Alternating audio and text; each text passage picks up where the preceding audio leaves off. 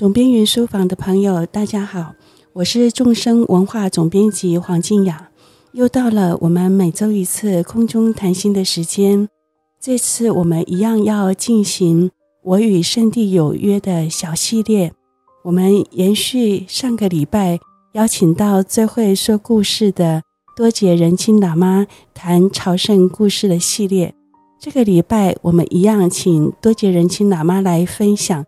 但是要分享的是跟拉玛直接有关的北印度扎西囧，就是竹巴嘎举的法座康竹法王驻席地扎西囧康巴嘎寺相关的朝圣故事。我们一样先欢迎多吉仁钦喇嘛，哎，师傅好，好，大家好。那为了避免刚好有朋友上个礼拜还没听到。当然，我们的节目是可以听回放的。如果你先听到这个礼拜，建议你一定要去听回放，听上个礼拜。但是我们还是先简单介绍一下师傅的背景。呃，师傅他的名字叫做多杰仁钦喇嘛，多是多少的多，杰出的杰。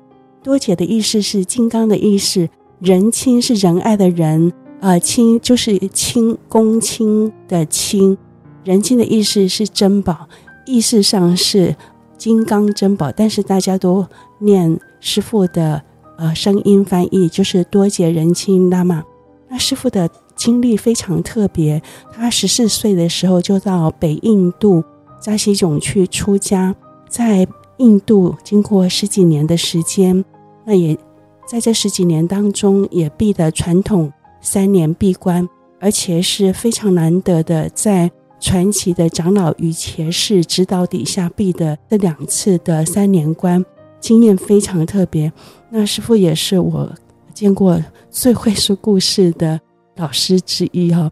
那他在化育道场开的生源二次第的课程也非常的受到欢迎，所以这一次我们就特别请师傅来介绍跟扎西囧相关的呃朝圣故事。那首先。我们就请师傅来讲一下，等于是您整个啊青少年到青年时期都待的这个主事啊康巴嘎寺，来请师傅说说一下，呃，如果我们到扎西囧朝圣的话，有什么是一定要去啊、呃，就是朝礼参阅的？那呃，听说还有一个呃。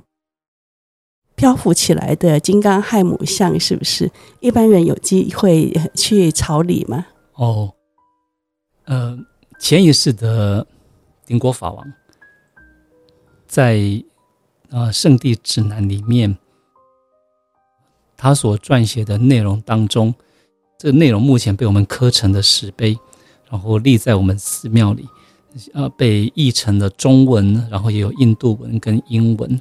一共是呃四种语言，包含藏文，在里面他就提到说，扎西囧的所在地呢是文殊菩萨的圣地，任何人只要能够怀抱着清净心去那边绕山或绕寺的话，那么就能够呃净除多少多少劫的业障，然后累积多少多少劫的福德资粮。这个呃是有相关内容可以查询的，但我现在。记不太起来，因为我讲话是很随性的，想到就讲，所以这个内容呃没有准备。可是可以确定的是，在我们那边呃绕山绕寺的话，功德很大很大，对我们的修持在菩提道上的呃累积资粮都是很有帮助的。因此到斋西众的话，第一要做的是，呃就是只要你有空，时间具足的话，可以去绕山。那时间再不足的话，绕着寺庙，藏文所谓的过啦，这样的去啊绕寺，或者是在甚至在啊塔前啊寺前膜拜礼拜，都会有着很大的功德利益。那刚才提到的金刚亥母像，它是这样子的。其实呢，同样的亥母的佛像，在不丹也有一尊，那一尊呃，据说是几百年前一位。成就者，一位西藏的成就者，他到了不丹的时候，为了仿效在西藏有另外一尊圣乐金刚与金刚亥母的双生像而来塑造的。那塑造之后，据说他认为尺寸小于西藏的那一尊，因此呢，他觉得有一点点的灰心跟忧伤。不过，因为自己本身神通力的加持，那尊亥母像就浮在半空了。当然，所谓浮在了半空，并不是真的浮在多高的半空当中，而是它与所供奉的桌面是不接触的，不接触的。那这就一直这样的谣传啊，因为据说这样肉眼看过去是不觉得它飘在空中的，或者说不觉得它与桌面是不接触的。那是后来。上上任的不丹国王，他认为没有这种可以漂浮在半空中的物体这种事情，因此呢，他就命令手下去拉哈达，也就是哈达呢，从金刚亥母佛像的莲座由后方往前拉，如果拉得过来，就代表下方没有东西支撑着，啊，那如果拉不过来，那这座庙就惨了。结果呢，很顺利就拉过来了。拉过来，一般的话，我们不就是会忏悔、痛改前非吗？但我们这位不丹老国王似乎并没有这样的想法。啊，据说哈达拉过来之后，他只是，哦，原来是扶着的，就这样子而已。好淡定哦，好淡定，是的，他们并没有任何惊讶的啊表现。那后来，我们的法王从西藏。来到了印度之后，他们也有一年应不丹好像是宗萨寺的邀请，到不丹去弘法。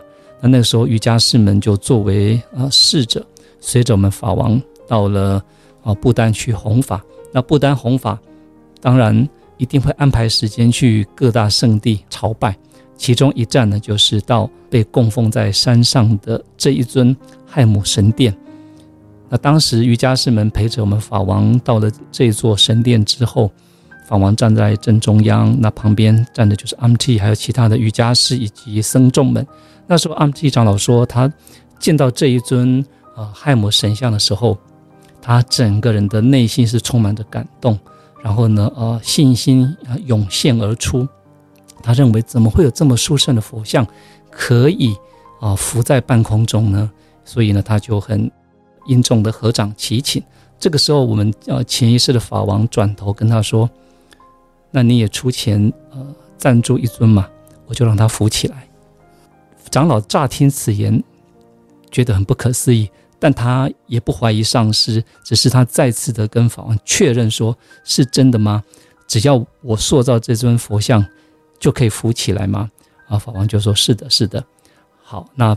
长老把这句话记在心里。回到印度之后，他四处的募款，因为当时生活条件，呃，是很贫困，是最起码的，因此要塑造一尊佛像并不是那么的容易。但是长老还是啊克服了万难，啊募到了呃足够的款项之后，那么邀请啊当时还在帮我们寺庙啊塑造佛像的不丹工匠，再多啊塑造一尊亥母像。那么在亥母像的制做的过程当中，阿姆济长老每天或者说每隔几天都会呃向我们法王禀告这尊啊佛像的进度。那在佛像禀告这个进度的过程里，还会不忘提醒我们法王说：“哦，法王，你有呃答应我要让佛像浮起来，你要记得哦。”我们法王都只是回答：“哦，是是是。”就这样而已，没有其他的啊任何的回答。那等到佛像完工的那一天，要从山下抬到啊山上去之前，阿曲长老，哦，他跟我说，他就到法王的呃座前去请示说，佛像已经完工了。那今天要开光，是先把佛像放到佛龛里面，然后等待您来开光呢，还是开光了之后再把佛像请到佛龛里？法王说没关系，就直接放上去好了。好，那得到这个指示之后，山下的四个年轻、孔武有力的喇嘛就用他们，就拿一块披肩，把亥母像放在披肩中，啊，四人各执一角，我指的是那个披担的一角，然后就从山下慢慢的把佛像扛上去。那到了呃山上的亥母殿之后，四个人好不容易的把佛像立起来，然后慢慢的把佛像从地面那抬到佛桌上去，然后放上去的时候，当然不可能一下子就摆正的嘛，一定会有点角度的倾斜。他们说佛像真的很重，因为是泥塑的，非常的重。那摆上去的时候，大家从远方看这尊佛像，哎，有一点歪歪的，不是很正哦。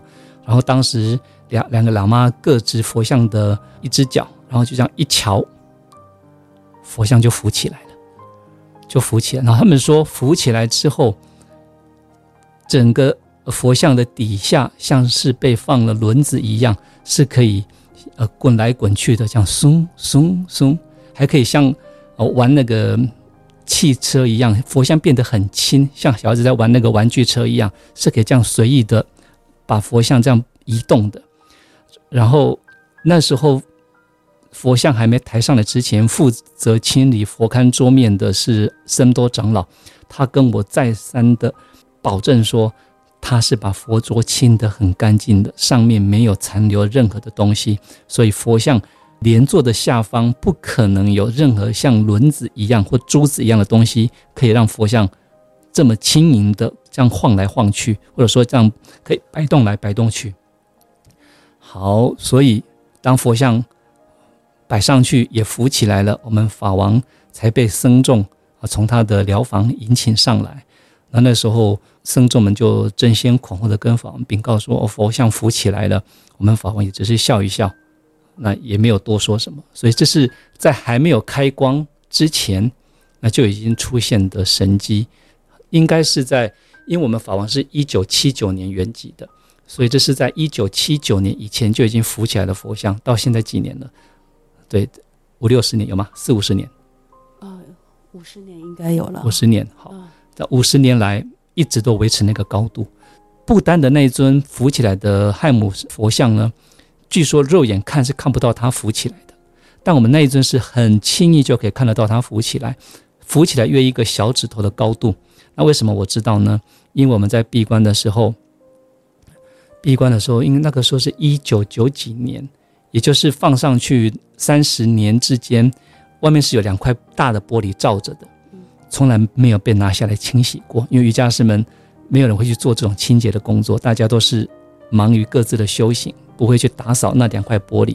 那我们刚进去闭关的人认为这真的是看起来太脏了，里面的佛像都已经看不太清楚了，所以我们大家就决议把两片玻璃拿下来。拿下来前，当然有先请示阿弥长老、阿曲长老，他们都说可以拿下来清一下是可以的。然后我们拿下来清理，师兄们都出去的时候，我跟另外一位说，要不要来拉哈达？他说：“你怎么可以拉哈达？你这是没有信心的表现。”我说：“不是，我就是因为有信心，我才要拉哈达。我相信他不会被卡住。”他说：“我不拉，我不拉。”我说：“现在没有人在，天知地知你知我知，为什么不拉？”他说：“我不拉，我不拉，你要拉你自己拉。”是刚好那时候也没有找到哈达，其实有，就算找到也不敢拉，只是说一说而已。但是我确实是有把我的指头伸进去那个呃桌面跟连座之间的缝隙。它是真的伸得进去的，食指进不去，但小指头进得去，就小指头的范围是进得去的。那在里面就不晓得了。哎，那这样也算是一种证实。我对我是唯一搞过类似拉哈达的人，在我们寺庙里面，所以这个是一个一个奇迹啊，就是一个一个神迹，在我们寺庙里，一直到现在都到现在二零二二年了，也没听说佛像掉下来，一直一直都是在那边。嗯，对，是这样扶着，维持一样的高度。有人呃会谣传说哦，扶得很高，大概一个拳头高，那是太夸张了，并没有，因为那个佛龛没那么大，就是一个小指头，连坐跟桌面都没有接触，那就是一个小指头的高度，这是确定的，对，这是有的。那这是我们寺庙第一个神迹啊。如果要再讲一个比较不是正统的神迹的话，就是以前在西藏。阿弥长老讲过一个故事，那他们说骷髅，白骨的那种骨头的骷髅，是一个一个坟场，只要能只要烧过五百具尸体的话，就能够产生一具骷髅。那因为累积了五百个人，或者说五百具尸体的能量也好，或者说福德也好，因此骷髅本身是啊、呃、可以四财的。算是有一点财力的财神。因此，财神呃骷髅在我们来说，它是一个在马哈嘎拉的护法的眷属里面，它是类属于隶属于财神的呃类别。对，那就有一个故事说，有一个人，那应该都是属于民国时代的事情，民国初年时代的事情。有一个人呢，呃，夜晚因为赶路，那在回家的路上，突然之间在路上。他遇到了一具骷髅，这辈子从来没有看过白色的骷髅，那也是在晚上，加上可能是月光朦胧的呃这种状态里，因此他在惊吓之间不知所措，所以呢，原本是该逃的，但呢，他不晓想到什么，就直接把骷髅给抱住了。他抱了骷髅之后，第一次这辈子。把他的初次的拥抱献给人类的骷髅也非常的惊讶，他居然开口说话：“放开我，放开我！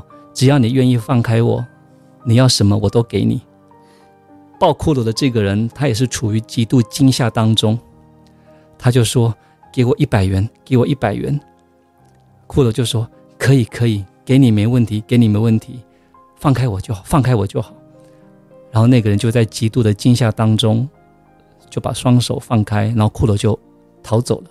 那他也是在完全不知所措，或者说浑浑噩噩的状态里面就回家了。回了家之后太累了，睡着。隔天一早起来，他的枕头边就真的出现了一百块大洋，一百块大洋。那那时候一百块大洋是很大很大的钱。所以那个人就突然变富翁了。那这么有钱，大家就会质疑你：平常一个穷小子，你怎么会有这么多钱？你是去偷来的，还是抢来的，还是做什么伤天害理的事情？那那个人呢，就把整个事情的来龙去脉，呃，跟村里的人解说之后，大家就勉为其难的相信哦，他真的是遇到骷髅了。毕竟没有谁遇过这种事情。其中的听众有一个人就认为，那他也要去碰碰运气，他也要去。啊，碰一下骷髅，让自己发财。然后呢，他就每天在那个人所说的地点来回，每每天晚上来回的啊行走，希望能够碰到骷髅。走了好一段时间都没有碰到，后来终于有一个晚上被他碰到了。那看到的时候，虽然先有心理准备，但是也是十分的惊恐。不过呢，还是鼓足勇气抱住了骷髅。那再次被抱的骷髅，还是不知该怎么应对。他只能够说：“放开我，放开我！只要你不抱我，要什么我都给你。”那个人就说：“给我一百，给我一百。”哦，骷髅想了一下，说：“可以，可以，一定给你，一定给你。”然后那个人就放开了。那我们要知道，在藏文里面呢，一百元跟呃络腮胡的胡子是同样的发音。那个人只讲一百，忘了加个元，啊，所以隔天一早满心欢喜的醒过来的时候。看一看枕头边没有一百元，可是呢，自己自己的脸却长了络腮胡。这个是啊，人呢遇到那个哦骷髅，遇到财神，但是许愿的时候没有讲清楚所发生的啊乌龙。这也是阿皮长老讲给我们听的故事。那其实当时的我听一听，也认为这就是故事而已，怎么可能遇得到骷髅？而且骷髅本来就是骷髅而已，怎么可能会讲话还有思维？一直到我们一个喇嘛，我是听到说我们有一个喇嘛，他在晚上从他呃山下的村落姐姐家里面吃完了晚餐，然后大概九点十点左右回家，回到那个山上疗房时，遇到骷髅的这个传闻之后，我才整个改观的。那后来我就找到当事人，我就问他说：“听说你遇到骷髅是真的吗？”他一脸震惊跟我说：“我真的遇到骷髅。”我说：“那你有抱住他吗？” 他说：“你知道那个骷髅有多大吗？”我说：“多大？”他说：“像一棵椰子树那么高。”诶，他说：“当时，当时他在夜晚看到这个骷髅的时候，他是先看到两两条白色的柱子。他想说，每天走的路上走来回走的路上，没有看过这两条柱子啊。然后再往上一看，才看到。骷髅，我们知道那个骷髅虽然是骨头，但是一般藏传佛教的所画的那个骷髅，不是会有两颗眼球在那个眼眶里面吗？就真的，他说真的有两颗眼球，而且是布满血丝的两颗眼球，就像铜铃一般的，由上就是往下瞪着他。我说，然后呢，你没有鼓起勇气抱住他吗？他说，你要我抱他哪里？抱小腿吗？他说根本就不成比例。当下他说他是整个呆住，吓在那边，不知道该怎么办。他说那个呃骷髅就是瞪着他。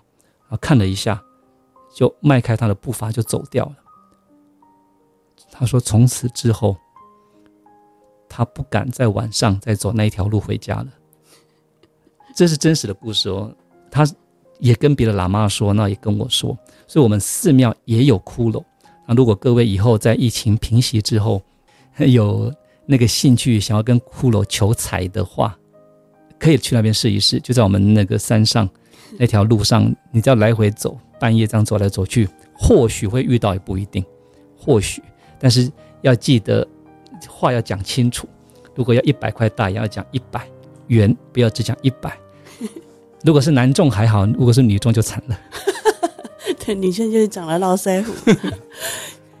以上所说也不算鬼故事嘛，哈，因为这个骷髅看起来是护法神的眷属，是可以让人求财的，所以不算是。西方鬼故事里面的那种骷髅，反而是护法神的眷属中。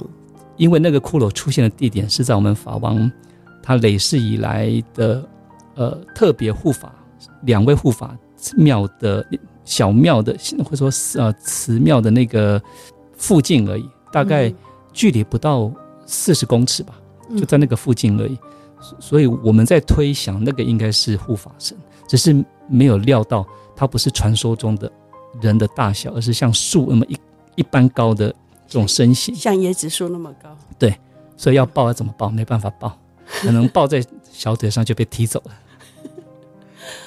所以大家如果福气够，在扎西种真的看到这个骷髅的话，其实不是坏事嘛，哈，也算是让你遇到护法神的眷属中了。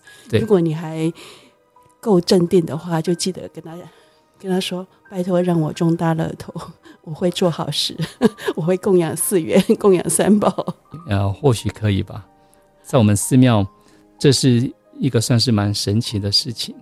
然后，因为今天是要讲我个人的经历嘛，嗯，如果是以我个人经历来说的话，我在十九岁的时候，呃，发生了一件被龙族修理的事情。”因为我们那边传说有一个泉水，那个地方住着龙族，那那边的龙族呢，自古以来是庇佑着当地的印度人的。怎么庇佑呢？我们知道印度人在嫁娶上呢是大手笔的，不论你有钱没钱，只要是要嫁女儿或者是要娶媳妇，你一定是倾家荡产，一定要办一场轰轰烈烈的婚礼来表示。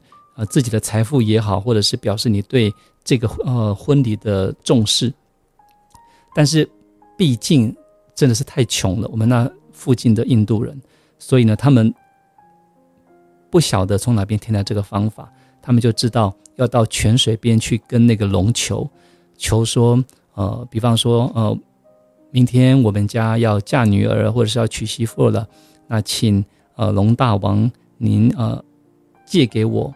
明天需要的碗盘，据说，呃，隔天一早在那个泉水边就会出现今天要来的宾客相等数量的碗盘。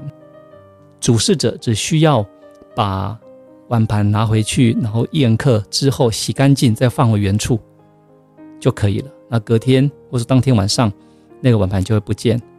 然后如果再隔几天或几个月后又有人要嫁娶的话，或甚至是当天有不同的。呃，人家要嫁娶，所给予的碗盘，据说从来不会有重复的花色，都是不一样的。好，但是呢，后来这个呃故事的结局是，有一户人家因为碗盘实在太漂亮了，舍不得归还，啊，私藏下来，但结局就是他们家就发生了火灾，那，碗盘呢也消失无踪，哦，不晓去到哪边，所以那从此之后。龙就不再借任何碗盘给当地的居民了。所以这是一个故事。那跟我讲这个故事呢，是一个喇嘛，他大我一岁。我就问他说：“那这个故事发生地点在哪里？”他说：“就在我们山下走下去，大概以我们的脚程大概二十分钟，在路边有一座印度庙，那边的一个泉水被呃印度人做成一一座白塔旁边的泉水，那边据说就是故事发生的地点。”我说：“那我们去看一下好不好？我想去看看什么地方可以这么神奇。”他说：“啊，你还真的相信哦？那是骗人的。”我说：“我们去看一看嘛。”那他就答应了，所以我们两个就在当天听完故事之后，就呃下去，走到山下，然后到了那个印度庙那边。那个时候是七月还是八月的盛暑，是很热的，呃，很热的时间。但是我们走到那个泉水的时候，它已经被印度人用水泥切成了像书桌，或者说像单人床一样大小的，或者说比单人床再大一点的那个池塘。那里面的水是很清澈的，完全可以看到呃池底。那池底其实没有那么的干净，它可以看到有很多的灰尘跟啊断枝啊残叶，那些都在水里面。那你在那个地方会感觉到很清凉，不到阴凉，但是是清凉，完全没有任何的暑气。那我那个朋友到了那边之后，我不晓得他想到了什么，他就拿起呃池边的一。根细细的竹子开始搅拌里面的水，开始搅拌搅拌，人家就看到下面是水底下的那个灰尘，慢慢的像烟雾一样的由下往上飘起。要用“飘”这个词眼嘛，反正慢慢的整个湖水就变浑浊了。我说这里不是有龙吗？他跟我说你还真的相信有？我说应该有吧。他说没这回事，然后就一直一直搅拌，一直搅拌。直到整个湖水已经变成是那个泥浆泥浆的颜色了，我说这个不太好吧，我们赶快赶快走，不要做这种事情。他说没事了，他就继续继续弄继续弄，然后那个已经又从原本啊清澈的池水变成是不夸张，真的有像黄河的水那么的肮脏了。被他弄成这样之后，我说你你这样太不行了，我我不要理你，我要走。他说好了好了，然后他就把他在搅拌的那根。竹子还丢到池子里面去，好，那丢了之后，其实也没有多想什么，我们就又回到寺庙去了。结果隔天我的大腿就长了一个烂疮，那个烂疮台语叫做“钉啊”，也就是一开始会像被蚊子叮到一样。我一开始也不以为意，我认为就是被蚊子给叮了，会痒，你会抓，然后越抓越痒，慢慢的那个红肿。会开始红肿，然后变硬，变硬到它完全的成熟，会有个脓头出现之前，是会痛到整个整条腿都走不走不了路的，你就只能躺在床上，然后更甚者，你还会发烧，长那个烂疮的时候。好，那我这样的情况断断续续长了三颗，那到了第二颗的时候，我才知道说其实是可以打针，印度可以打那个消炎针，让。呃，这颗烂疮不要成熟，就直接在它还没有爆发之前就消失了。好，所以呢，我长第二颗的时候，我就去打针。去打针的时候，我才看到我们呃寺庙有一座小小的诊所。那诊所它是在一个小房间里面，外面会铺那个长凳子。我才看到带我去的那个喇嘛，他整个人是斜坐在那个板凳上，然后他是斜坐的。我说你怎么了？他说我也长了烂疮。我说你长几颗？他说是整个下半身。哦，好可怕！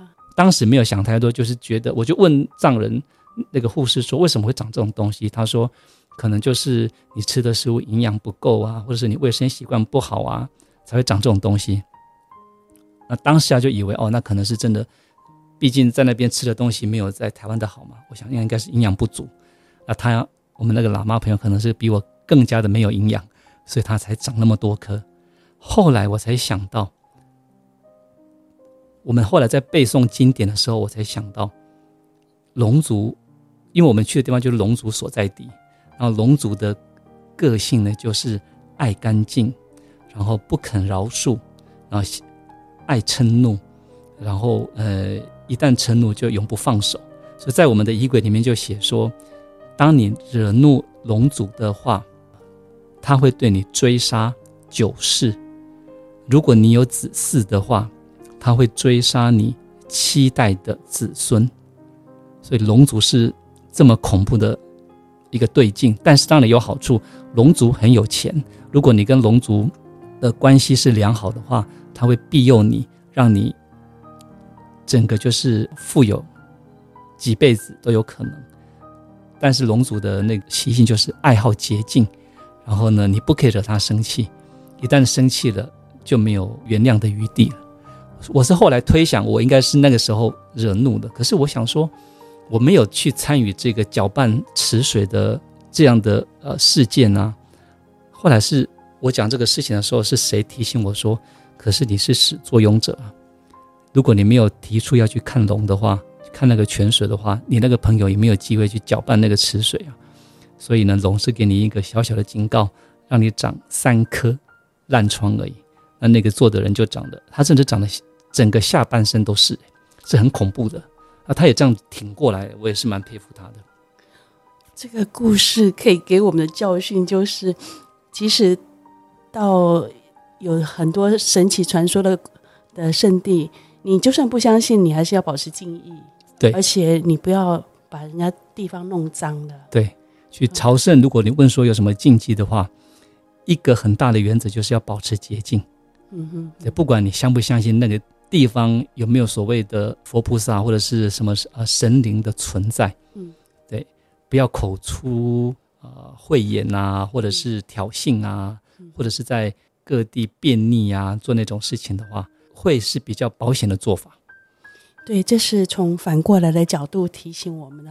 我们去当然要做修持、供养、礼拜，这是正向的事情。但是反过来的提醒就是，就算你是以一个观光客，只是去旅行的的角度去拜访这些地方，我们还是尊重嘛，哈，就像尊重当地。当地的人或者是事物的角度，至至少不要，呃，口出不敬的话，也也不要把人家地方弄脏。那不管是对看得见看不见的都好嘛，自己不管是身心或者是羞耻都是好的，至少不会出现奇怪的事情。像师傅讲那个，在今天应该叫做蜂窝性组织炎吧？是吗？哦，可是他还活着。因为你们去打了消炎药，消炎药就是抗抗生素。哦，是这样吗？我猜的，但是这也是给大家的提醒了。我们就算不相信哈，但是至少心存敬意。嗯嗯嗯。像刚刚师傅讲到到扎西囧哈，可以去朝礼的，比如说像呃金刚亥母像，到今天还在三年关房里面吗？对。一开始我去的时候，我们的那个区域是开放参观的，谁去都可以参观。它并没有因为显现的神迹，然后就特别限定不让信徒去参拜。没有，它就像是一般的寺庙一样，随时开放参拜。我们寺庙也不觉得这是多么伟大的神迹，呃，必须要好像要收门票或者是要孤芳自赏这样，并没有。当然不是说这样的神迹没有不可思议，但是。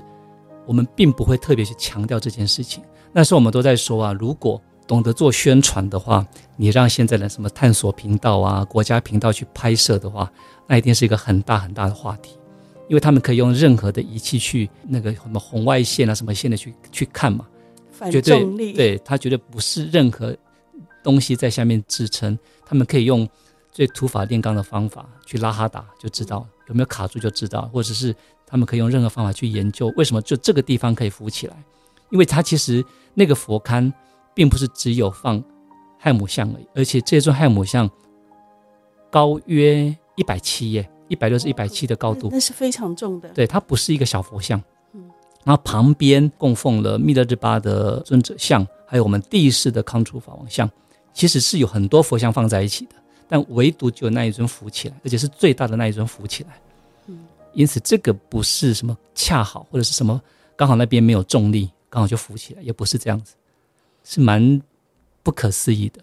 不过，一般人在三年闭关哈持续时间是没办法直接见到的，只能在呃一次一次的三年闭关中间呃空档的时候可以去去呃去顶礼或者是献供这样。在我刚去的时候，那个地方并没有任何的限制，谁都可以去。那后来是因为瑜伽师们年纪都大了，他们认为他们从上一代那边所传接的这些拿若六法大手印，必须要传人才行。因此就在我们的寺庙里面公开征求志愿闭关者。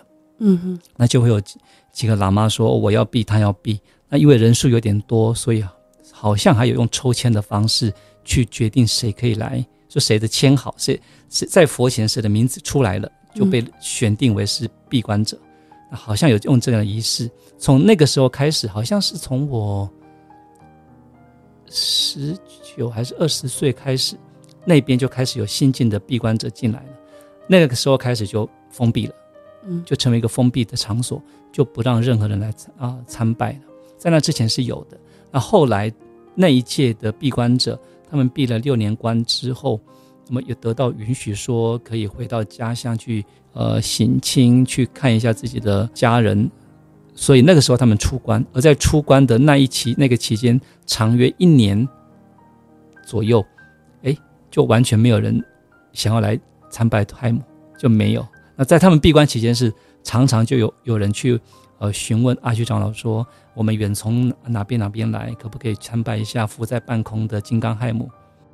我也遇到几个台湾来的人，他们也说想要有听过亥姆的名号，那可不可以也去参拜一下亥姆？那当然都不行啊。对，那这样我们说实际可行的部分，就是假如我们已经到了呃扎西囧康巴嘎寺，我们可以做的就是绕山。啊，就是呃，绕着寺院的勾拉，就是就是绕塔，顺着绕塔道这样子绕一圈。那或者是中绕塔道，中绕塔道哈，就是绕寺院所在的这座山，或者是大绕塔道。大绕塔道，你说可能要开车？哦，开车的话，一个小时的路程。一个小时。对。那如果是走路的话，可能要花整天。我们寺庙喇嘛们，还有呃村庄的在家人们，他们都知道绕山的功德，嗯，因为他们都看过丁国法王前一世丁国法王所写的那个叫做《圣地指南》，因此他们都知道，只要绕一次，那就好像是有提到生生世世不堕三恶道之类的，反正就是一个很大的福德，所以他们会呃组团，大概一次七八个人或十几个人。然后呢，早上我记得他们都是五点出发，因为那时候啊天已经渐渐明亮了嘛，天色不是那么的黑暗，就慢慢的走，慢慢的走。整个这样绕绕行，在家人的话有没有做会供我不知道。那他们，但他们一定会带自己的呃带一些食物，那在呃途中会生火煮茶、煮饭之类的。五点出发，大概下午两点就可以回到寺庙。那我们寺庙喇嘛的话。呃，出家众也是一样的路途，一样的时间出发，然后呢，会在一个地点进行会供，然后一样就呃煮午饭，也可以在下午两三点的时候回到寺庙里。也就是说，在做呃大绕塔道的哈呃绕山的时候，呃修持会供是很好的。对，通常会是什么会供？莲师会供吗？我们寺庙有两种，莲师呃其实也不止两种，有莲师会供可以做。有圣乐金刚会供可以做，有马哈嘎拉的会供可以做，是就看个人。所以绕山是一定要绕的啦，不管是小中大哈。如果时间够的话，能够做大绕塔道的的绕山是最好的。像我上次去，我们我就是绕了那个中的哦，嗯，然后呃到了那里，当然除了礼佛之外，礼佛绕山。如果法王跟长老他们在，当然也是要去拜见法王跟长老的，是可以拜见的吗？可以，可以，那个没有问题。只要疫情平息了，现在因为疫情的关系，会担心他们被传染，哦、所以基本上是没有开。目前暂停，但我我猜明年之后有机会。哦，那就有可能。像以前我们如果带团去的话，嗯、呃，你知道台湾团嘛，他们都会希望。能够跟法王或长老结个法缘，嗯，是，所以就我们一定会请求法王给予一个灌顶。那如果时间足够的话，会再有一点啊法上的开示。嗯，对。那像阿虚长老的话，基本上他不会公开说法，因为他不认为，他不认为按照瑜伽师们自己的说法，他们都不认为自己所讲的法可以利益众生，所以他们不太喜欢说法，他们认为这样会浪费了法教。那再来也没有好的翻译嘛，所以他们也不太会说法。但是我带团去的时候，基本上有两三次，呃，有这个机会跟荣幸，有请长老给予一点点呃禅修的指导。哦，因为是有的，有您有您可以翻译吗？对对，那就那长老也因为跟请法者也都算是熟，在他们的恳求之下，那长老就有略微的开始了一些啊禅修的方法。哦，那是最好的，因为到了圣地哈，除了礼佛啊、绕山，当然能够请法是最好的，能够直接从法王啊，或者是长老呃口中，能够不管是开示或者是传特别的法，都很好。像我去的时候，就是请求法王传呃文殊菩萨心咒。哦，这样也很好啊，这样也很好。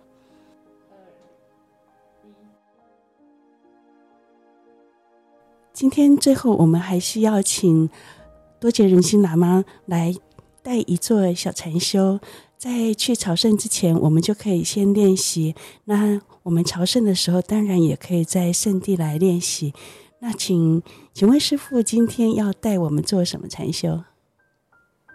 因为是跟朝圣有关的，那么我们就呃必须要理解到，所朝圣的外境，其实与自己的内心是呃无二无别的，而内心与外境无二无别的认知，这其实就是呃大手印的见地。因此，我们的禅修可以与大手印有所关联。那么，大手印的话，基本上我们可以这样去想：比方说，无论现在已经在圣地，或是还没有到达圣地，我们都可以练习外境与内心。其实呢，都是同为一体的呃认知。有了这样的认知之后，你就用你之前所学过的，无论是止或者是观的方法。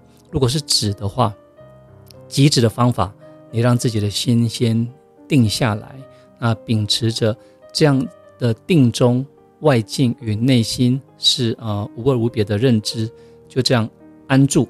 这是一个很入门的方法，安住就可以了。另外，这个比较进阶的方法是，比方说你今天在的圣地，那么你呃念了某一尊呃天尊或者是自己本尊的咒语之后，持咒之后必须要收摄。收摄呢，所指的是天尊的形象是由空性而起啊，最后呢也必须要消融于空性当中，而这个从形象消融于空性的过程，就叫做是收摄。那这样的到了最后那个点上，或者那个关键上，比方说，呃，天尊有种子字，然后那个种子字的最上方，啊、我们会有一个一个三区的造型。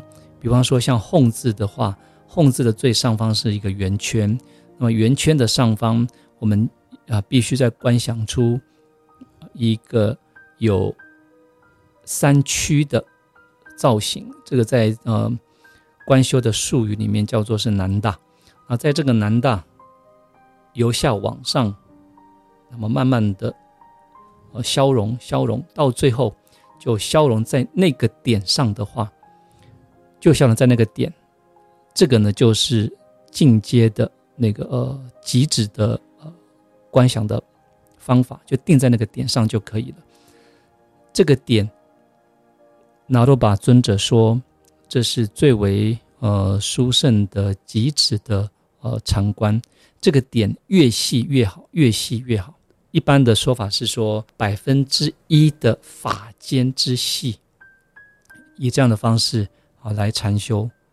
那这样的话，在啊圣地当中做这种禅修，哦是非常好的。这是我们在啊这一节的结尾可以做的禅修。好，那个。等于是种子之最后的消失点，对，在消失就没了嘛。那、嗯、在要没了之前的那最后一点点的，那个最维系的那个点上，让自己的心完全的专注在那个点上。好，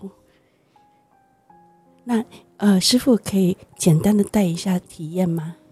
可以啊，这个其实做这个体验的时候，像阿底仁波切教我们的是，先用那个金刚铃有没有？嗯、那个最后那个点，因为他说有人跟他反映说，那个点那么细，要怎么关呢、啊？他说其实那个已经不是物质上的用笔写的那个点了，而是已经变成声音的那个呃质量了。也就是当我们敲一下那个呃敲一下那个铃的时候，这样当嗯，到最后的时候，那个声音消失之前的那个音量，就是南大百分之一法间系的意思，就要定在那个点上。修止的时候，因为止必须要有所依止嘛，那这样的一个维系的呃所依，会是让我们心定下来最好的方法。好，刚才所说的。百分之一法间之细端，要像这样去哦观想。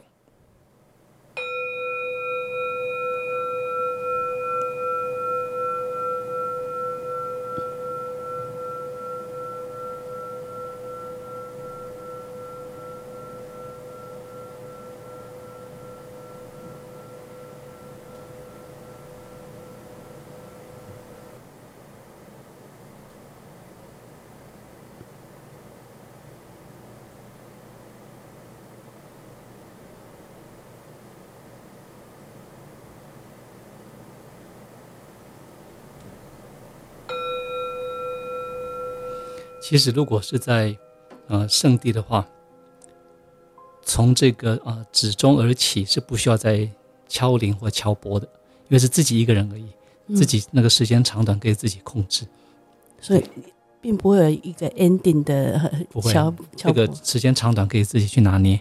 嗯嗯嗯，谢谢师傅刚刚带领的呃，可以在圣地或者是到圣地之前，先在家里练习的小禅修。呃，下个礼拜多杰仁钦喇嘛还会为我们做其他跟圣地有关的分享，欢迎大家继续听最会说故事的多杰喇嘛来分享朝圣经验跟故事。放下放松，让心休息，找回最好的自己。总编云书房，我们下周见。